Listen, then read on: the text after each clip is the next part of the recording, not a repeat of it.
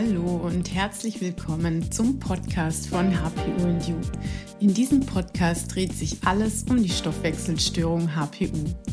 Mein Name ist Sonja Schmitzer und bevor wir in Medias Res gehen, noch eine kurze Info vorab. Diese Folge wird gesponsert vom NU Shop. Hier bekommst du hochreine Nahrungsergänzungsmittel für den besonderen Bedarf bei HPU, hergestellt in Deutschland. Hinweis: wir empfehlen vor der Einnahme von Nahrungsergänzungsmitteln deinen persönlichen Bedarf durch geeignete Labortests zu bestimmen. Eine Schritt-für-Schritt-Anleitung dazu bekommst du im HPU-Startprogramm.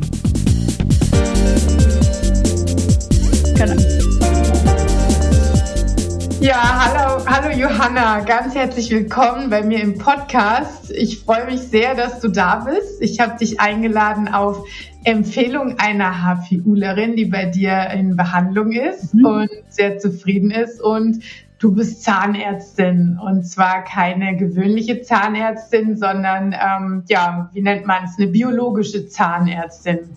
Richtig. Ja, stell dich gerne mal selbst kurz vor. Wo kann man dich finden?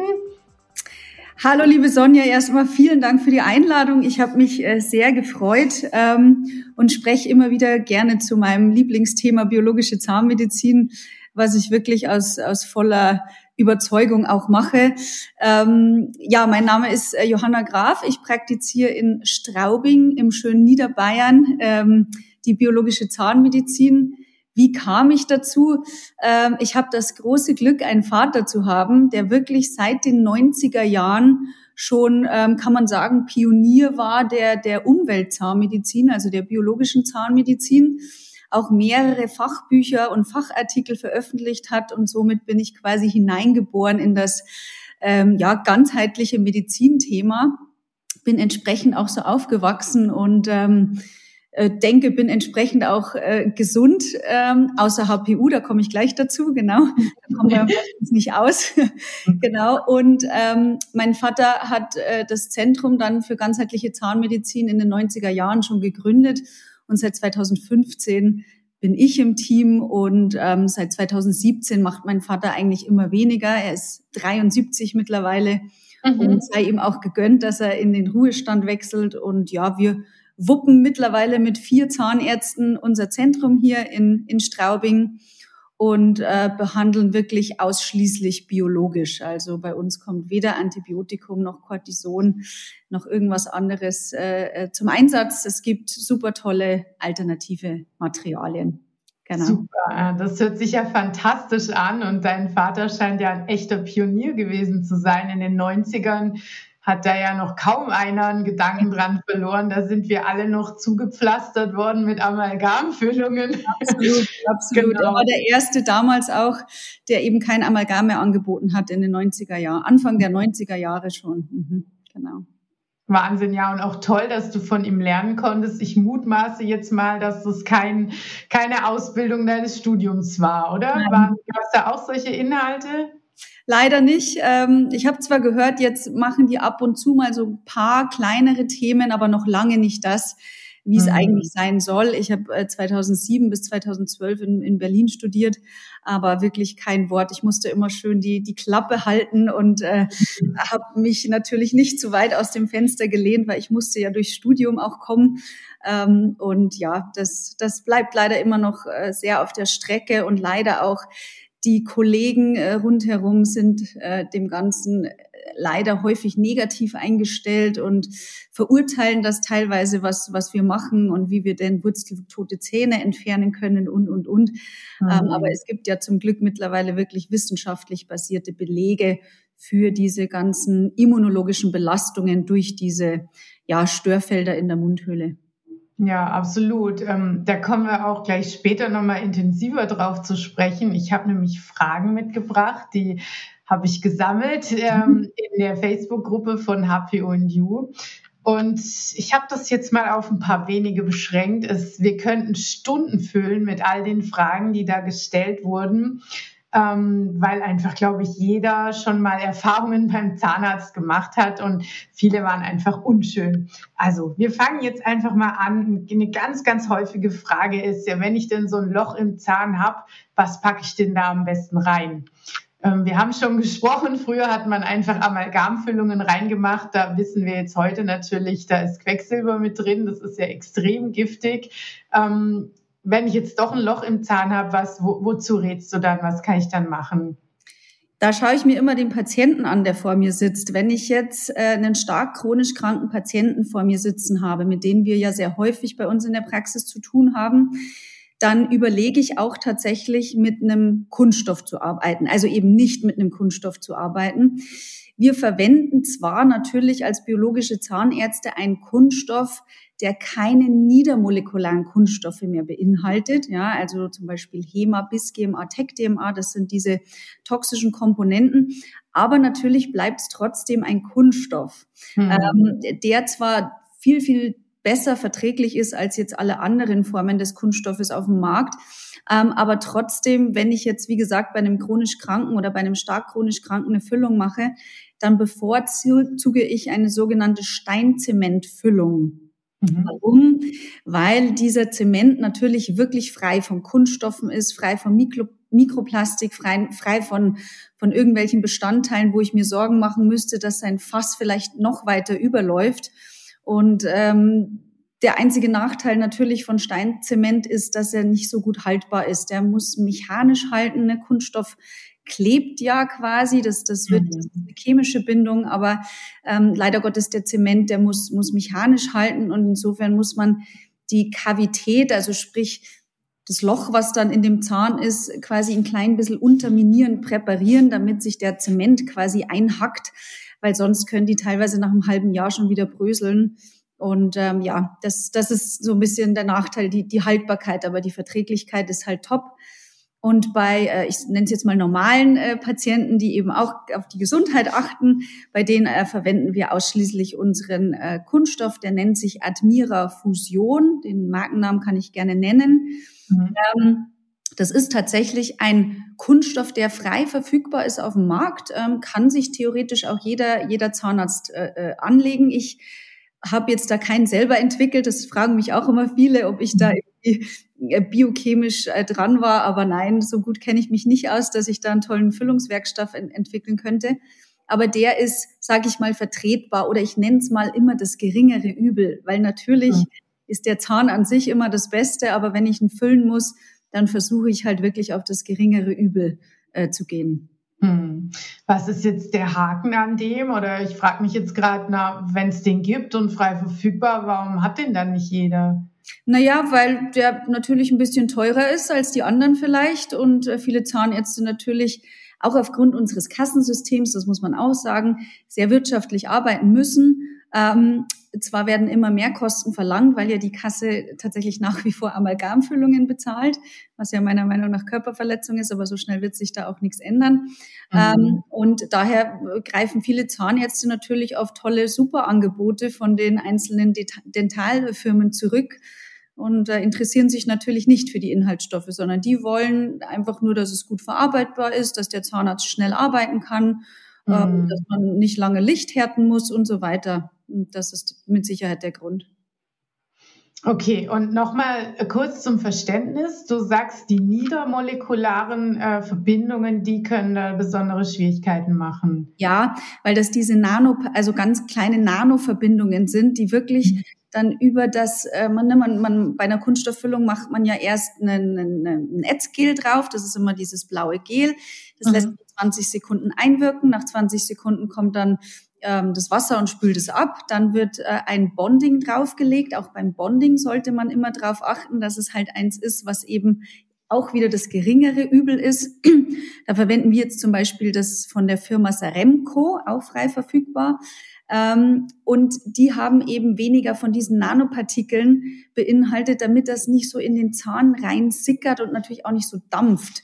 Ja, die, mhm. die dampfen natürlich auch immer und das Kollagen des Zahns äh, nimmt, nimmt natürlich jeden, jeden Bestandteil auch auf und die wirken halt nachhaltig äh, toxisch, das, das weiß man auch.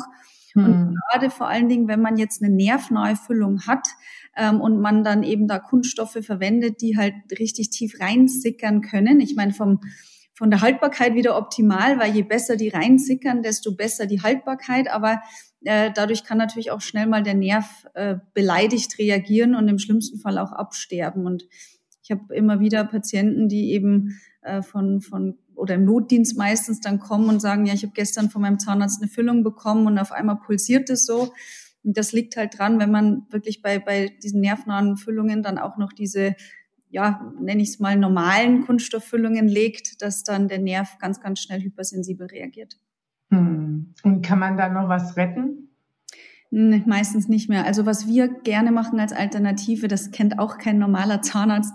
Wir unterspritzen äh, in, die, in die Umschlagfalte, also da, wo man auch das, das ähm, Anästhetikum, also die Betäubung hinspritzt, ein homöopathisches Mittel, das ist das äh, Pulpa dentis zusammen mit Prokain. Und Prokain kennt vielleicht auch der ein oder andere. Das ist mhm. Neuraltherapeutikum, was super wirkt, einfach zur Nervregeneration. Und eben mit, in Kombination mit dem Pulpadentis ähm, wirkt es wirklich in 50 Prozent der Fälle. Also wir haben da super Erfolgsquoten, dass der Nerv sich wieder regeneriert, wo viele andere Zahnärzte halt sofort eine Wurzelbehandlung machen würden und sofort den Nerv rausziehen würden. Mhm. Wir eben nochmal das zu kitten, aber es ist meistens oder ja, in manchen Fällen natürlich, wenn es schon zu tief ist, dann funktioniert es nicht mehr. Hm. Spannend, spannend. ähm, man braucht ja häufig auch ein Betäubungsmittel, wenn was am Zahn gemacht wird. Und ich lese da auch immer wieder in der Gruppe, dass HPUler berichten, oh, das bekommt mir gar nicht, ähm, ich reagiere da drauf oder ich brauche ganz viele von diesen Spritzen, bis ich überhaupt mal betäubt bin. Ähm, vielleicht kannst du da mal noch was zu sagen. Ist es üblich bei Menschen mit HPU, dass man die irgendwie anders betäuben muss, dass die anders reagieren? Mm, würde ich jetzt nicht unbedingt sagen. Äh, ich glaube, dass es auch wieder darauf ankommt, wie die Genetik ist tatsächlich und wie voll das Fass auch schon ist. Ne? Also mhm. wie viele Umwelteinflüsse muss unser Körper schon aushalten? Äh, wie gut können wir kompensieren? Und hier auch wieder, wenn, wenn einfach eine starke HPU vorliegt, nenne ich es jetzt mal, und dann wirklich ähm, die Mikronährstoffe, also ne, Zink äh, und B, äh, B6 ist es, mhm. ähm, nicht, nicht aufgefüllt ist oder auch vielleicht dann Manganmangel, wobei Mangan ja gar nicht so viel rausgezogen wird, aber ja, das nicht gut aufgefüllt ist oder eben halt noch was anderes vorliegt, was irgendwas Stilles, ne, da kommen wir dann gleich wieder auf die Mundhöhle, ähm, dann kann es durchaus sein, dass die Anästhetika wirklich schlecht wirken und man öfter nachspritzen muss oder die vielleicht dann auch mal versagen, weil vielleicht die Entzündung auch zu groß ist und der pH-Wert entsprechend dann zu niedrig. Ähm, ja, das, das können alles Gründe sein. Aber ich habe es jetzt nicht bei explizit bei HPU-Lern festgestellt, dass das Anästhetikum okay. Mhm. Wobei ich denke, dass bei denen das Fass natürlich schneller voll ist als bei jenem, jemandem, der jetzt keine Entgiftungsstörung hat. Das ist ja klar. Absolut. Ähm, es gibt ja Betäubungsmittel mit und ohne Adrenalin. Ähm, kannst du da mal kurz erklären, warum gibt es die eigentlich? Warum gibt es die mit und ohne? Und äh, sollte man da auf was Bestimmtes achten? Also die gibt's mit, die ich auch tatsächlich gerne verwende. Warum? Weil das Adrenalin natürlich dazu führt, dass die Blutgefäße ähm, sich zusammenziehen, wodurch der Wirkstoff, also das Lidocain oder das Atikain, länger am Ort verbleibt und dadurch auch länger wirkt. Mhm. Ähm, bei einigen Patienten, die zum Beispiel ein Glaukom haben oder andere äh, Kontraindikationen für Adrenalin, muss man das ohne Adrenalin verwenden. Was bei großen OPs natürlich super nervig auch für den Patienten ist, weil die du kannst rechnen, so alle Viertelstunde, 20 Minuten musst du wieder nachspritzen. Okay. Und ich würde dann fast eher auf das Adrenalin gehen, was jetzt eigentlich relativ gut abgebaut werden kann. Mhm. Ähm, man muss nicht so, so viel Anästhetikum spritzen, jetzt im Vergleich zu einem äh, ohne Adrenalin. Mhm. Danke, siehste, war mir auch alles nicht klar, wozu man das eigentlich braucht. Ja. Ähm, Adrenalin verbindet man ja so laienhaft immer eher mit einem Aufputschmittel, aber es, ja, genau. ja, danke für die Erklärung. Mhm. Ähm, wir hatten dann noch die Frage ähm, Betäubungsmittel ohne Graphen. Das hatte ich jetzt einfach mal so aufgegriffen, wie es dort gefragt wurde. Ähm, kannst du dazu was sagen?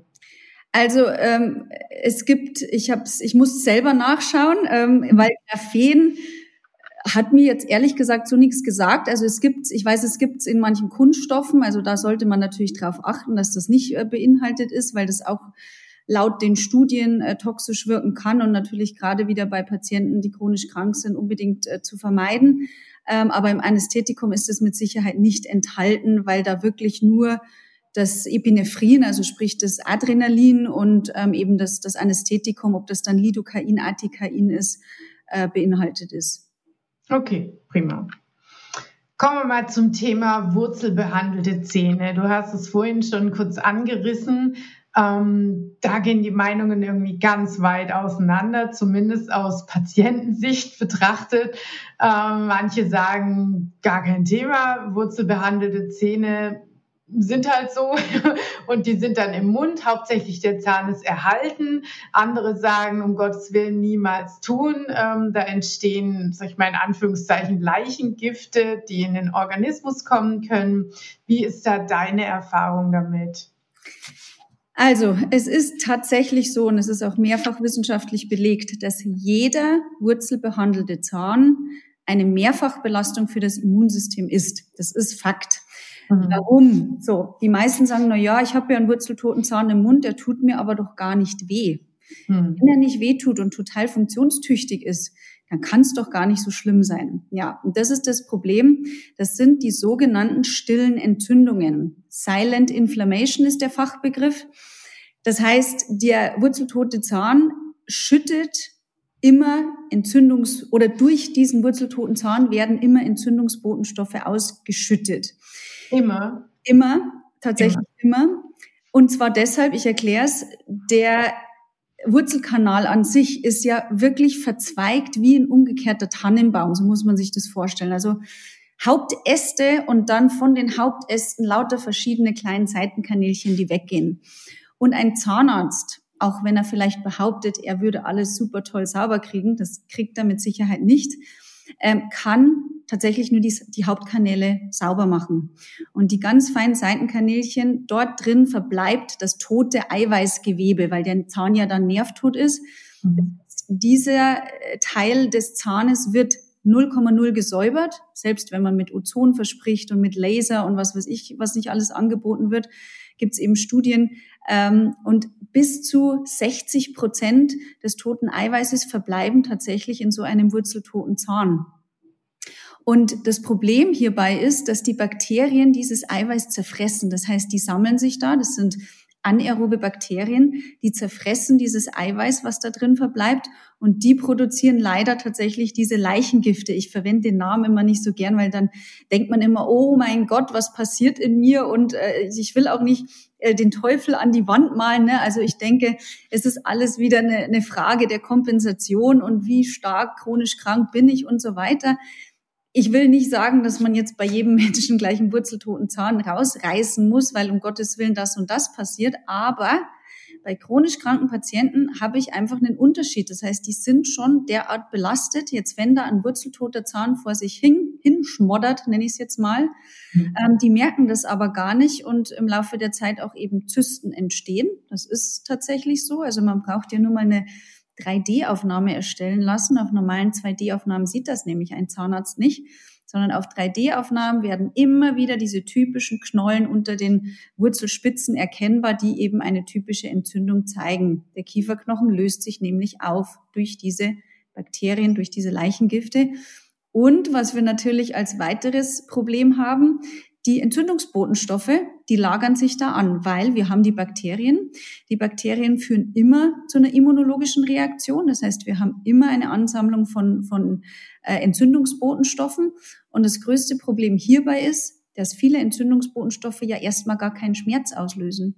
Und das mhm. merkt der Patient nicht. Und mhm. erst wenn die Entzündung so groß ist, dass weitere Entzündungsbotenstoffe, Bakterien und ne, ein bisschen zum Eiter hinzukommen, Erst dann merkt der Patient, ja, wenn ich da drauf beiße, auf einmal, ne, der Druck des Zahnes in diese Entzündung führt dann zu einer, zu einem Schmerz oder ja. die kriegen Fistel oder, oder, oder solche, solche Eiterherde. Ja. Mhm. Wenn ich jetzt so einen wurzelbehandelten Zahn im Mund habe und ich habe eine HPU, sollte ich dann drüber nachdenken, den extrahieren zu lassen? Ja, sollte man wirklich.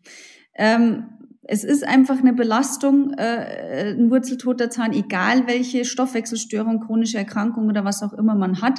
Ich meine, wenn man es gut kompensieren kann, eben durch Einnahme von Supplementen entsprechend und so weiter und vielleicht man auch sonst einen guten Lebensstil hat, ähm, dann würde ich jetzt nicht unbedingt sagen, muss jetzt ein wurzeltoter Zahn zwingend raus. Das kommt immer drauf an, wie man sich fühlt, hm. was man selber für ein Gefühl hat, aber das ist, das ist Fakt, dass er das Immunsystem belastet. Hm. Fragen mich immer viele, ja, wie stark belastet er denn mein Immunsystem? Sage ich immer, das kann ich Ihnen nicht sagen, weil jeder ist anders. Vielleicht füllt er das fast so viel, vielleicht aber auch so viel, vielleicht aber auch wirklich randvoll hm. und das nur bei einem. Ne? Und das kann man nicht testen. Es werden zwar immer wieder so Tests mal, äh, also da gibt's ja den Orotox-Test, den finde ich allerdings ein bisschen schwierig, weil der, der da, da misst man mit so einer Papierspitze in der Zahnfleischtasche des wurzeltoten Zahnes, wie viele äh, äh, Schwefelverbindungen, also wie viele Leichengifte da drin enthalten sind. Aber mhm. äh, ja, das ist natürlich sehr semi-quantitativ, deswegen äh, empfehle ich das immer nicht so. Aber ähm, ja, das wäre jetzt, wäre jetzt so ein, so ein Test.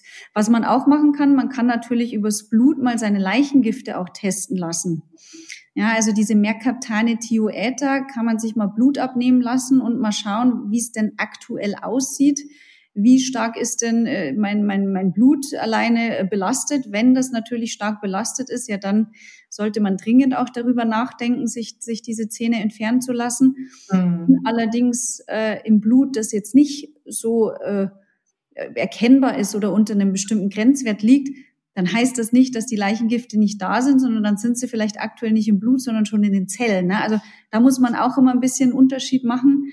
Ähm, aber eine Belastung ist es für jeden Menschen. Hm. Der eine kompensiert es besser und der andere. Ja, der andere ist schlecht. Kannst du da ein Labor empfehlen für diese Leichen? IMD-Labor in Berlin. Mhm. Genau, das ist ein großes Labor, die testen wirklich alles und die sind auch auf, auf Umweltzahnmedizin mit spezialisiert sozusagen und die testen da alles mit aus auch, ja. Super.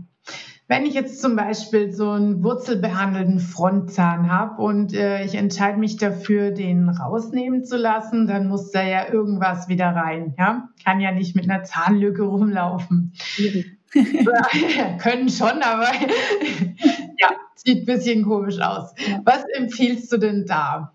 Was, was kann man da tun? Also, das ist jetzt eine Kostenfrage auch, muss man ganz klar sagen. Ähm, die Nonplusultra-Variante und natürlich auch schönste für den Patienten, weil festsitzen wäre ein Keramikimplantat als Sofortversorgung, also sprich, man würde in dem Fall den Zahn rausnehmen. Äh, man würde mit ähm, Ultraschall das ganze Zahnfach gut reinigen, dass wirklich auch keine Wurzelfüllmaterialien mehr drin sind, dass wirklich keine Zysten oder irgendwelche Entzündungsgewebe drin verbleiben. Und dann wird mit Ozongas das ganze Zahnfach eben noch desinfiziert. Ozon hat den Vorteil, es eliminiert nicht nur Bakterien, sondern eben auch Viren und Pilze. Und dann wird tatsächlich in das Zahnfach das Keramikimplantat direkt inseriert, also in einer Sitzung. Mhm. Und der Patient kriegt sofort ein festsitzendes Provisorium als Frontschneidezahn quasi wieder draufgesetzt. Und mhm. damit geht der, äh, geht, geht der Patient aus der Praxis eigentlich so, wie er gekommen ist, nur mit einem gesunden Zahn mehr oder weniger. Okay. Das ist die Nonplusultra äh, ähm, ja, Versorgung. Ähm, kostet allerdings äh, bei einem Kassenpatienten, kann ich gerne auch mal die Preise nennen, ähm, einen, einen sofort, also wenn es um ein Einzelimplantat geht, kostet ein Implantat mit Provisorium um die 2500 Euro, was eben die Kasse nicht bezahlt.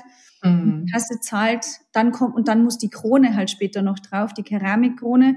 Das sind ungefähr nochmal um die 800 Euro Eigenbeteiligung, was der Patient hat, was die Kasse eben auch nicht bezahlt. Die zahlt zwar einen kleinen Festzuschuss, aber ja, der ist eben sehr, sehr minimal. Und ähm, die Patienten, die eben privat versichert sind, die haben äh, das große Glück, dass meistens die privaten Versicherungen dann auch so eine Versorgung äh, übernehmen. Aber ja, das ist natürlich äh, die beste Variante. Warum auch? Weil wenn wir, das wäre das nächste Thema schon, die sogenannten Nikos, ich weiß nicht, ob du, du da auch noch, glaube ich, was dazu. Habe ich auch noch was dabei, ja. ähm, Problem ist natürlich immer, wenn ich einen Zahn rausnehme, gerade so stark entzündete Zähne und ein Zahnarzt, der sich eben vielleicht nicht so gut auskennt, dann das Zahnfach nicht nicht gut säubert. Ja, also wirklich vielleicht auch ein Wurzelfüllmaterial drinnen lässt, was überstopft wurde oder vielleicht die Entzündungen nicht ganz so gut rausnimmt. Dann entstehen leider ganz, ganz häufig in diesen Kieferknochenarealen diese sogenannten Nikos oder auch FDOK genannt. Das sind fettige Entzündungen, die leider auch das Immunsystem enorm belasten. Und das hat man jetzt zum Beispiel bei einem Implantat nicht weil ähm, das Keramikimplantat wächst neutral ein. Es ist natürlich wichtig, dass es Keramik ist. Es darf auf keinen Fall Titan sein, weil mit Titan habe ich natürlich sofort wieder eine Entzündungsreaktion, weil Titanpartikel durch das Eindrehen gelöst werden und dadurch unsere Makrophagen, also unser Immunsystem wieder angelockt wird und dann wieder wir eine äh, immunologische äh, negative Reaktion haben. Und mhm. bei Keramik haben wir das nachweislich tatsächlich nicht, weil das Ganze neutral einwächst und in dem Bereich, wo der Kieferknochen natürlich dann wieder belastet wird durch das Beißen, ähm, kann auch da keine Niko entstehen. Deswegen hat, ist man eigentlich da immer auf der sicheren Seite, aber ist halt kostenintensiv. Eine Alternative, die auch gut funktioniert, wäre jetzt eine Brücke.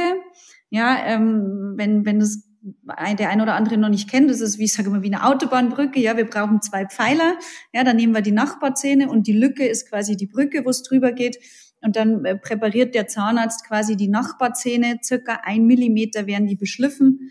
Und dann kriegt quasi die, die Lücke wieder einen Ersatz äh, über die mhm. Nachbarzähne gestülpt und dann wird das auch fest zementiert und das sieht auch kosmetisch sehr, sehr gut aus, kann man wirklich auch gut mit Brücken arbeiten. Aber da ist halt ganz wichtig, dass wirklich das Zahnfach ganz, ganz gut gesäubert wird, ähm, weil das soll ja wirklich vernünftig verknöchern. Und gerade da empfehlen wir natürlich hochdosiert Nahrungsergänzungen, was wir obligat bei uns in der Praxis machen, mhm. dass Patienten drei Wochen vor und vier Wochen nach chirurgischen Eingriffen auch wirklich ganz ein spezielles Nahrungsergänzungsmittelpräparat äh, zu sich nehmen, damit die Nährstoffe einfach aufgefüllt sind. Mhm. Super, ja, das kommt äh, vor allem den HPUler natürlich sehr zugute. Und ich meine, wo findet man schon eine Zahnärztin, die biologisch arbeitet und selber noch eine HPU hat? Das ist ja, ja. wirklich ja, äh, für Betroffene wie ein Sechser im Lotto. Zu den Nikos wollte ich gerne mal noch kurz was sagen. Ähm, wie ist es denn, wenn man mal die Weisheitszähne rausoperiert bekommen hat? Das sind ja quasi auch Löcher dann, die da entstehen in der Kieferhöhle. Ist es auch ein potenzieller Niko-Herd? Ja, je nachdem. Also äh, leider Gottes sind diese Nikos so weit verbreitet, weil Weisheitszähne kriegt man ja meistens im Jugendalter raus. Ne? Also die Kieferorthopäden, ja leider, die überweisen sofort nach der Spangentherapie zum Zahnarzt und man muss sofort die Weisheitszähne rausnehmen. Und das ist leider das, das, das größte Problem, weil die Kinder teilweise ne, mit 16, 17, 18 bis zum 28. Lebensjahr, sagt man, also so zwischen 16 und 28. Lebensjahr sollte man keine Weisheitszähne oder generell Zähne entfernen, weil das Kind oder der Jugendliche halt noch voll in der Wachstumsphase ist. Und jetzt haben wir natürlich eigentlich, brauchen wir unsere Nährstoffe in der Zeit für die Wachstumsgeschichten und für die, für die Entwicklung noch. Und viele Jugendliche nehmen natürlich auch keine hochdosierten Nahrungsergänzungsmittel, wird auch nicht empfohlen natürlich von den Zahnärzten. Und dann kommen die wirklich ultra schnell in ein, in ein Nährstoffdefizit weil die Wundheilung verdammt viele Nährstoffe einfach verbraucht. Und deswegen sowieso meine, meine Empfehlung immer für jeden, der eine OP kriegt, übrigens, egal wo am Körper, vorher wirklich hoch, hochdosiert Nahrungsergänzungen einnehmen, dass man nicht in den Mangel kommt. Mhm. Aber bei den Jugendlichen oder auch älteren Patienten, die dann eben ganz schnell in den Mangel kommen, können diese Zahnfächer, die da hinten dann entstehen, also das sind ja teilweise riesige Lakunen, die da hinterlassen werden von den, von den Chirurgen, ähm, und dann einfach nur ein Tupfer drauf, heimgeschickt, fertig, tschüss. Ähm, meistens gibt es dann noch Wundheilungsstörungen, dann wird noch mit Antibiotika gearbeitet. Das kommt natürlich dann noch dazu. Dann wird das Immunsystem erst recht runtergefahren und so weiter. Ja, und dann haben diese Kieferknochenareale ganz häufig nicht die Zeit äh, oder den, den, ne, die, die Kraft, vernünftig auszuheilen und dann entstehen diese ganz typischen Nikos. Und das ist einfach nur fettiges Gewebe, so kann man sich das vorstellen ähm, was äh, wir mittlerweile auch täglich operieren und auch immer einschicken, weil wir sichern uns auch nochmal forensisch ab, weil die Schulmedizin, die, die, die äh, sieht das Ganze natürlich nicht ein und äh, die wissen zwar mittlerweile, dass es diese Nikos gibt, also es ist ja wissenschaftlich belegt, aber die Argumentation der Schulmedizin ist immer wieder, na ja, es tut doch nicht weh und mhm. wenn es nicht weh tut, kann es ja auch nicht so schlimm sein. Immer wieder mhm. das Gleiche. Das heißt, wir sind wieder bei den stillen Entzündungen. Es tut nicht weh, also kann es nicht so schlimm sein. Aber die wissenschaftlichen Berichte zeigen, dass in diesem Nikogewebe eben ganz, ganz viele Entzündungsbotenstoffe beinhaltet sind. Das sogenannte Rantes nennt sich das. Das ist ein mhm. Entzündungsbotenstoff, ein, ein Chemokin, wie der Dr. Lechner in München gerne sagt, genau, das mhm. Äh, wirklich über die Blut- und Lymphsysteme halt im Körper sich verteilt und ähm, ja, Studien, Brustkrebs hat man in Zusammenhang gebracht mit Rantes, ähm, Multiple Sklerose hat man zu, in Zusammenhang gebracht mit Rantes, ähm, Nervgeschichten äh, ähm, jeglicher Art, äh, ALS und so weiter. Und äh, ja, deshalb sollte man gerade auch als HPUler da mal schauen lassen, habe ich denn sowas, ähm, kann ich es kann ich's entfernen lassen. Und ja, die Entfernung ist minimalinvasiv, mhm. wird mittels Ultraschall gemacht. Also wirklich auch mit kleiner Betäubung, kleiner minimalinvasiver Schnitt ist das. Und mit einem feinen Knochenultraschall wird es ganz schonend rausgespült, dieses fettige Gewebe und wird dann eben auch wieder mit Ozongas desinfiziert. Ich äh, unterspritze immer noch mal mit homöopathischen Mitteln. Ich verwende da ganz gerne das Ubiquinon, Echinacea und Traumel. Ähm, mhm. Und dann füllen wir diese Hohlräume mit den Eigenblutmembranen wieder auf. Also wir zapfen dem Patienten vorher Blut ab, dann wird es entsprechend aufbereitet und diese sogenannten PRF-Membranen werden dann quasi in die Wundhöhle eingelegt und mit einer kleinen Naht noch vernäht. Mhm. Das hört sich spannend an. Du hast jetzt Randes er erwähnt. Ähm, ich glaube, Randes kann man auch beim IMD messen lassen, oder? Wenn man da mal gucken möchte, bin ich da vielleicht von betroffen, kann man da eine Blutuntersuchung machen lassen. Genau. Genau, also ich mache es immer so bei uns in der Praxis, wenn ich die Nikos schon diagnostizieren kann, alleine über meine 3D-Aufnahme, was mhm. meistens sehr, sehr gut funktioniert, dann teste ich nicht nochmal auf Rantes. Also dann nehmen wir nicht nochmal extra Blut ab und schicken das ein, außer der Patient möchte es explizit, dann kann man das natürlich machen. Aber eigentlich kann man sich die Theorie dahinter sparen, weil man es ja auf der DVT schon eindeutig erkennen kann. Ähm, jetzt mache ich es aber bei Patienten, wo es nicht ganz so eindeutig ist, vielleicht weil doch so ein paar knöcherne Strukturen zu sehen sind, aber nicht so ganz optimal. Da nehmen wir dann tatsächlich Blut ab und wir schicken es eben ins IMD-Labor und lassen mal den Rantiswert überprüfen. Und wenn mhm. der über der Norm ist, ja, dann liegt, liegen auf jeden Fall im Kieferknochen diese Nikos vor, weil viele fragen mich dann auch immer, kann es denn auch sein, dass dieser Rantiswert woanders noch irgendwo mhm. herkommt? Also ich, die Studien besagen nein, die behaupten, ich weiß es mhm. allerdings natürlich nicht selber. Ich weiß nicht, ob da vielleicht doch irgendwo anderes noch was sein könnte. Vielleicht. Ich, ich würde es jetzt persönlich nicht ausschließen. Aber ja, dass natürlich in diesen Nikos vor allen Dingen diese erhöhten Ranteswerte zu finden sind, ähm, ist, ist belegt. Mhm. Könntest du noch mal was zu diesem 3D-Bild sagen? Ähm, ist das ein spezielles Röntgengerät oder was ist das? womit kann man das aufnehmen? Genau, das ist eine sogenannte DVT, ein digitales Volumentomogramm. Mhm. Ähm, haben mittlerweile relativ viele Zahnärzte, also ich würde mal behaupten, viele Chirurgen auf jeden Fall, weil damit natürlich auch für Implantationen immer die, das, der Durchmesser des Kieferknochens und, und Nervstrukturen und so gut, gut zu erkennen sind. Ähm, das DVT hat den Nachteil, dass es natürlich eine, eine Strahlenbelastung hat, weil das ein Röntgenbild ist. Mhm. Das ist natürlich im Vergleich zu einer 2D-Aufnahme schon äh, ja zehn, zehnfach stärkere äh, Strahlenbelastung hat. Wobei, wenn man es jetzt mit einem mit einem CT vergleicht, immer noch ums hundertfache geringer ist. Also aber trotzdem, ich rönt nicht immer gleich äh, dreidimensional, sondern ich, ich kläre auf, und wenn der Patient aber dann eben eine Nikodiagnostik anhand einer DVT möchte, dann, dann machen wir das auch. Und meistens machen wir dann tatsächlich auch, auch eine 3D-Aufnahme, ja. Mhm. Sehr, sehr spannend, Johanna. Wirklich äh, toll, diese geballten Infos hier, das auch mal, weißt du, so geballt zu bekommen, was man sich sonst immer mühevoll irgendwo zusammen recherchieren muss. Ich würde ganz gerne noch mal kurz auf meine erste Frage zurückkommen. Ähm, da ging es um die Füllungen, ja, bei Loch im Zahn, ganz, ganz ähm, laienhaft gesprochen. Ähm, ich habe die Info, dass man eben bei kleineren Löchern eben gut auf Kunststoff dann zurückgreifen kann. Aber wie ist es denn, wenn was Größeres gefüllt werden muss? Da gibt es ja nun auch noch verschiedene Materialien. Da wollte ich gerne mal drauf zu sprechen kommen. Wie ist es mit Metallen, mit Gold oder Keramik oder hängt es vom Loch ab oder was, was kannst du da raten? Ja, also äh, bei größeren Defekten oder sprich alten Füllungen, die ausgetauscht werden müssen, empfehle ich immer, das vernünftig versorgen zu lassen. Also sprich mit einer Keramikversorgung, nicht mehr mit Kunststoff, sondern mit Keramik. Ähm, da muss man jetzt aber auch umweltmedizinisch wieder ein bisschen abwägen, weil die Keramik-Inlays zum Beispiel, die ja ganz häufig angeboten werden, die funktionieren, die machen wir auch.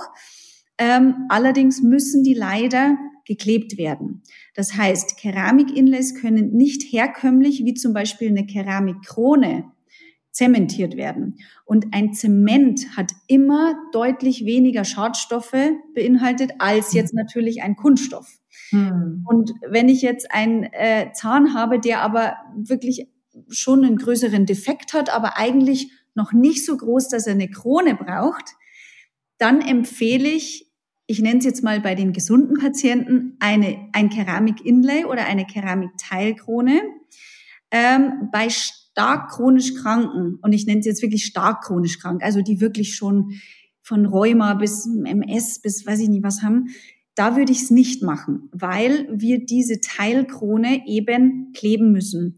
Mhm. Und auch da verwenden wir natürlich wieder unseren Kunststoff, der eben diese niedermolekularen, also Hema bis Gematec-Dema nicht mehr beinhaltet. Aber ähm, trotzdem ist es ja immer noch ein Kunststoff. Das heißt, wir haben schon auch noch Bestandteile drin, die vielleicht der Patient nicht so gut verträgt. Und ähm, wie gesagt, beim normalen Patienten überhaupt kein Problem. Ich selber habe auch Keramik-Inlays drin, die habe meine alten Füllungen austauschen lassen, würde ich, würde ich jederzeit wieder machen. Aber wie gesagt, wenn man schon zu stark vorbelastet ist, dann würde ich bei größeren Defekten tatsächlich auf eine Vollkrone gehen, also auf eine keramische Vollkrone. Nachteil natürlich, man muss ein bisschen mehr wegpräparieren, wobei man schon sehr minimal invasiv präparieren kann. Also da passiert nicht viel. Mhm. Ähm, und dann kann man das Ganze aber zementieren, zum Beispiel mit einem Glas Ionomerzement. Das sind Zemente, die wirklich auch äh, äh, biologisch sind, nenne ich es jetzt mal, und wirklich keine, keine Substanzen beinhalten, die Probleme machen. Beziehungsweise keine will ich nicht sagen. Ich will nie alles ausschließen, weil man weiß nie, aber die, die funktionieren erfahrungsgemäß sehr, sehr gut bei, bei chronisch Kranken. Was wir aber schon auch immer wieder anbieten und auch machen, sind Allergietests auf diese Fülle, auf diese Materialien. Die kann man ja immer machen, mhm. auch übers IMD-Labor. Das heißt, ähm, wir testen die, die Kunststoffe oder auch äh, die Zemente, wenn der Patient es wünscht oder wenn wir eben Bedenken haben, ähm, testen wir nochmal anhand eines Bluttests aus. Ähm, und da ist vielleicht auch ganz wichtige Info jetzt an alle, äh, bitte keine Allergie keinen typischen Allergietest beim Hautarzt da machen lassen, weil indem man quasi das Material mitbringt, weil die machen nämlich sogenannte Epikutantests. Und diese Epikutantests sind leider Gottes Allergietests, die nur auf der normalen Haut funktionieren. Aber im Mund haben wir keine normale Haut, wir haben Schleimhaut in der Mundhöhle. Und das ist ganz, ganz anders als äh, eben die Haut. Und deswegen ist es wichtig, dass für die Mundhöhle die sogenannten LTT und BDT-Tests durchgeführt werden. Das ist ein Lymphozytentransformationstest. Das ist der Typ 4, also damit wird die Typ 4 Allergie äh, mhm. getestet. Und der basophilen Degranulationstest. Alles ein bisschen schwierige Wörter, genau. Das ist Typ 1, also die, die Sofortreaktion. Die beiden Tests sind für die Mundhöhle wichtig. Epikutantest kann man einfach vergessen, also nicht, nicht durchführen lassen. Und das, wie mhm. gesagt, kann man eigentlich für jeden äh, Stoff machen, den man in der Mundhülle verwendet. Ähm, allerdings auch da ein ganz wichtiger Hinweis, da sind wir leider wieder bei den Tests. Äh, wir können nicht alles testen. Das heißt, wenn jetzt das Testergebnis zum Beispiel eines Kunststoffes beim LTT und beim BDT negativ sind, also sprich keine Allergie, heißt das nicht, dass der Patient das zu 100 Prozent verträgt, weil wir ja auch noch die toxikologische Komponente haben. Das mhm. heißt, wir wissen nicht, wie unsere Zellen anderweitig auf diesen Stoff reagieren. Und da gibt es keinen Test. Und das ist, sage ich immer dazu, ich meine, man geht davon aus, dass es dann kein Problem ist, aber bei äh, schwierigen Fällen oder bei stark chronisch Kranken mache ich zum Beispiel wieder so, ich gebe dann ein bisschen Zement mit nach Hause, sage dem Patienten, sie sollen das mal im Mund ein bisschen lutschen, wenn sie abends vorm Fernseher sitzen oder so. Und dann, wenn, wenn da natürlich irgendwie gleich eine Reaktion kommt oder, oder, oder auch am nächsten Tag, dann weiß ich schon, okay, den, den Zement sollte ich nicht verwenden. Hm, hm. Spannend. Was ist denn mit Metallen? Arbeitest du auch mit Gold? Nee. Gar nicht. Gar nicht. Warum? Weil wir ja nicht mit reinem Gold arbeiten können. Ich meine, reines Gold ist auch nicht optimal natürlich, aber es ist immer leider eine Legierung. Legierung bedeutet, dass wir nicht nur ein Metallstück haben, also nicht nur ein Gold zum Beispiel, sondern das muss, um in der Mundhöhle beständig zu sein, noch Kupfer, Palladium, Nickel, Zinn, Zink, also alles Mögliche an unserem Periodensystem, was an Metallen so gibt. Es ist wirklich von Molybdän teilweise bis verschiedenste Metalle, die übrigens teilweise die Zahntechniker nicht mal selber kennen, weil die oftmals auch vom Ausland kommen und wir wissen immer nicht, was da drin verarbeitet ist. Und wenn ich mir dann vorstelle, das kommt in meine Mundhöhle rein und äh, der Speichel als, als Elektrolyt haut uns die ganzen Metallionen quasi wieder raus und sammelt mhm. sich schön bei uns in der Schleimhaut an, ähm, würde ich niemals mehr äh, Metalle empfehlen. Früher gab es ja quasi nichts anderes, aber mittlerweile äh, Keramik ist wirklich das Nonplusultra. Und auch da aber wieder, und ich will nicht den Teufel an die Wand malen, aber auch da wieder, Keramik ist nicht gleich Keramik. Wenn ich mit einem Zahntechniker arbeite, der in China produzieren lässt, ja gut, dann kriege ich natürlich auch verunreinigte Keramikrohlinge. Mhm. Also auch da, ich denke jetzt, die deutsche Verarbeitung ist mit Sicherheit super. Also da würde ich jetzt fast meine Hand ins Feuer legen. Aber die, wenn viele schicken halt mittlerweile ins Labor, um wirklich kostengünstig dem Patienten dann eine Krone anbieten zu können. Und mhm. da bin ich skeptisch. Hm. Leider so viele Punkte da immer zu beachten. Äh. ja. ja. Nee, aber es ist ja wichtig und richtig. Und äh, ich denke, wir kommen wahrscheinlich alle mal früher oder später in die Situation, wo wir die Infos sehr, sehr gut gebrauchen können. Du hast vorhin ganz kurz den Kostenfaktor angesprochen. Ähm, ich habe hier noch die Frage bekommen, wie lassen sich denn bei einer natürlichen Zahnbehandlung Kosten sparen? Du hast jetzt vorhin schon mal eine Möglichkeit genannt. Ähm, was, was würdest du denn grundsätzlich empfehlen, wenn man sich eben biologisch behandeln lassen möchte, aber eben einfach nicht so viel Geld zur Verfügung hat? Also, ähm, was man wirklich, was gut funktioniert ist, also zum einen, wenn es zum Beispiel um, um wirklich eine, eine umweltmedizinische Sanierung geht, also sprich äh, wurzeltote Zähne raus, Nikos raus und so weiter, dann funktionieren sogenannte Peak-Prothesen ganz gut. Also sprich, wenn man jetzt nicht auf Festsitzen gehen kann, weil es einfach echt teuer ist ähm, und man sagt, okay, ich komme eigentlich auch mit was Herausnehmbaren zurecht. Das gibt es auch für kleinere Lücken, das gibt's aber, oder das empfehle ich dann auch tatsächlich bei Patienten, wo mehrere Zähne dann entfernt werden müssen. Ähm, diese PEEK schreibt man P-E-E-K, also Polyether-Etherkinon ist das der Fachbegriff.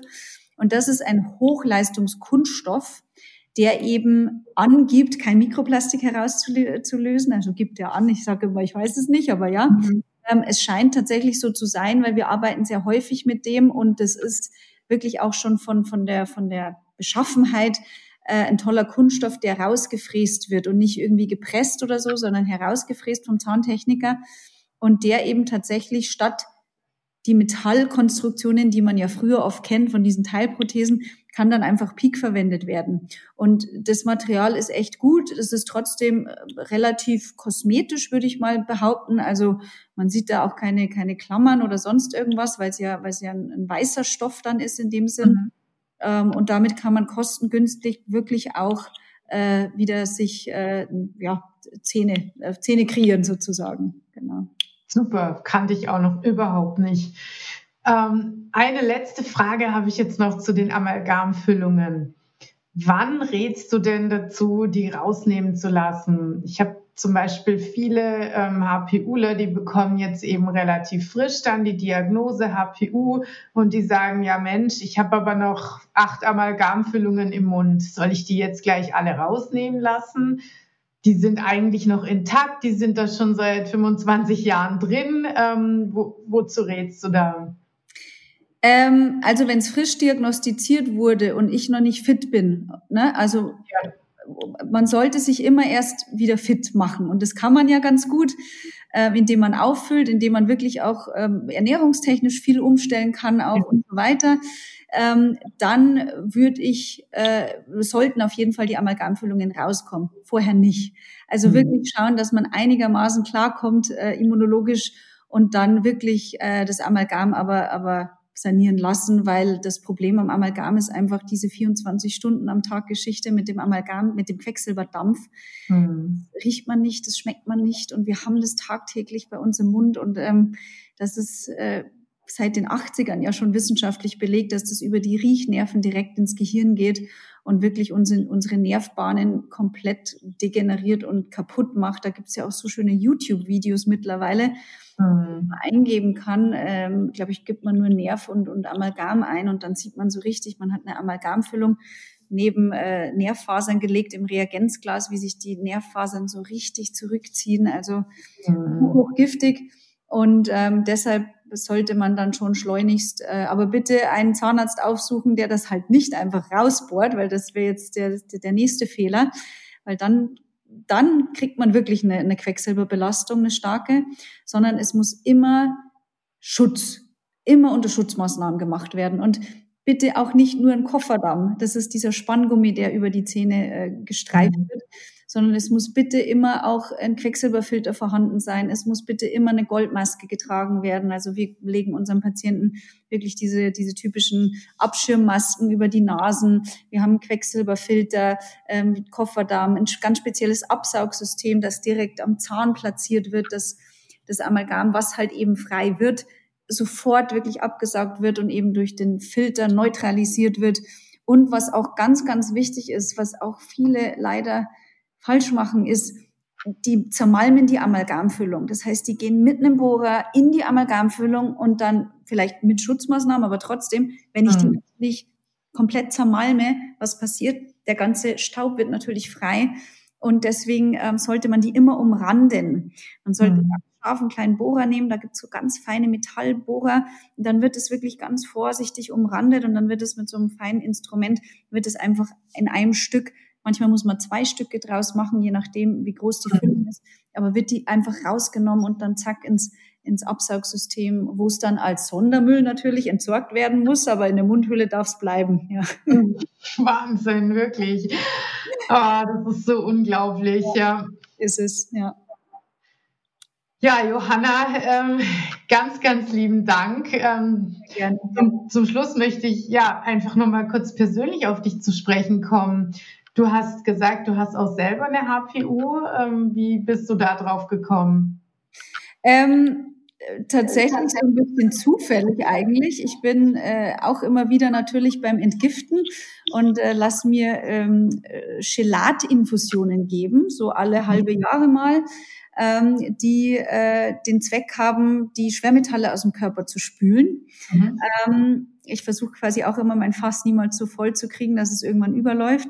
Ähm, und wir haben dann auch dort in der Praxis eben mal nachschauen lassen, wie es mit HPU aussieht.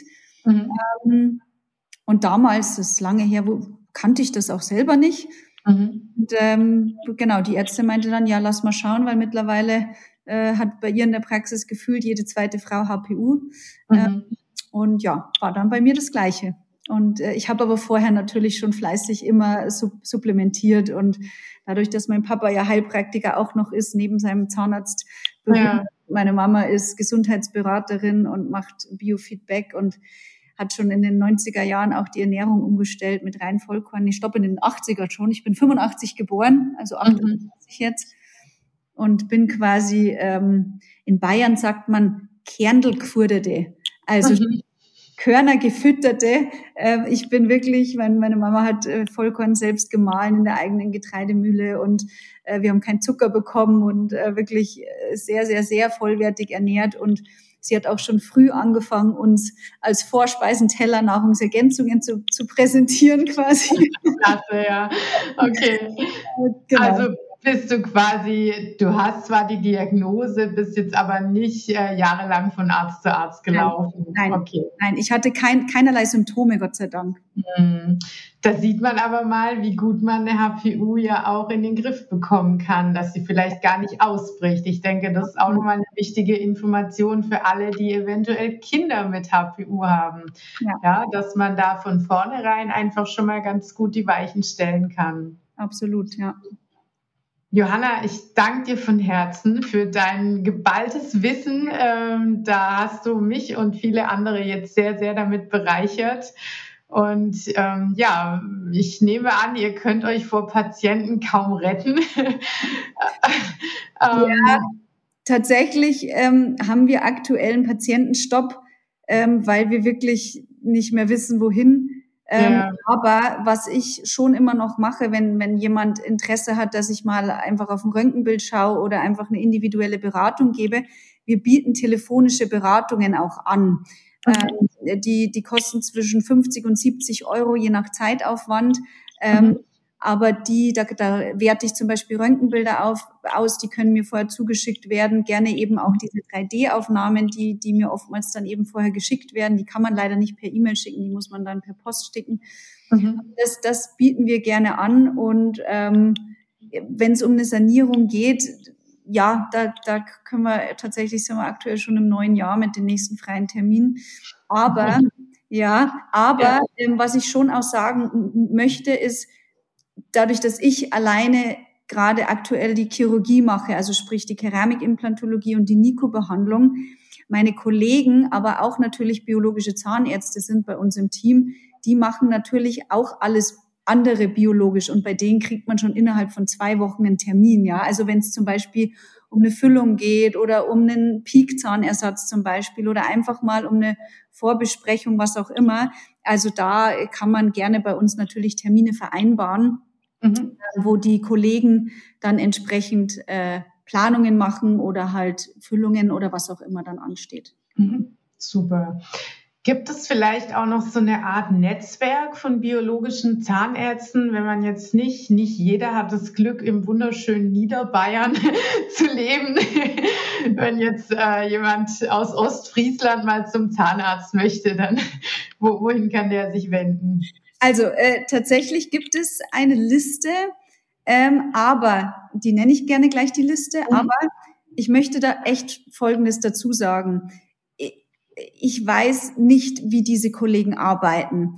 Und ich habe leider Gottes auch immer wieder mal mitbekommen, wenn Patienten von manchen sich biologisch Zahnärzte nennenden Kollegen kommen, dass das vielleicht nicht ganz so biologisch war.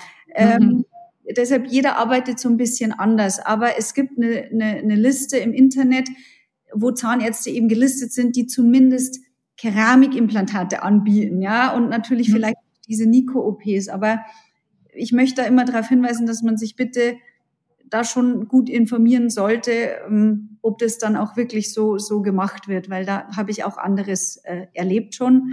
Ähm, das nennt sich und zwar einfach mal googeln SDS Top Anwender. Ähm, einfach SDS als groß SDS, mhm. Top Anwender ein Wort. Dann findet man, kommt man auf eine Homepage von der Keramikimplantatfirma, mit der ich zum Beispiel auch arbeite. Und die bilden auch Zahnärzte aus in biologischer Zahnmedizin. Mhm. Ähm, genau, und da sind tatsächlich Zahnärzte gelistet, die eben ähm, jetzt nicht unbedingt die Ausbildung gemacht haben, aber die eben deren Keramikimplantate verwenden. Okay, prima. Na, hat man doch schon mal einen Anhaltspunkt. Ja. Genau. Perfekt. Johanna, tausend Dank für dieses sehr, tolle, sehr spannende Interview. Hat mich sehr gefreut. Ich mache sowas wirklich gerne. Also wenn, wenn du mal noch mal Bedarf hast oder wenn noch irgendwelche Fragen aufkommen, melde dich gerne. Ich ich hab, hätte, hätte noch ein paar, paar Themen. Ja, super gerne. Ich glaube, wir haben uns nicht zum letzten Mal gehört. Ja, schön. Freut mich. Danke dir, Johanna. Sehr, sehr gerne.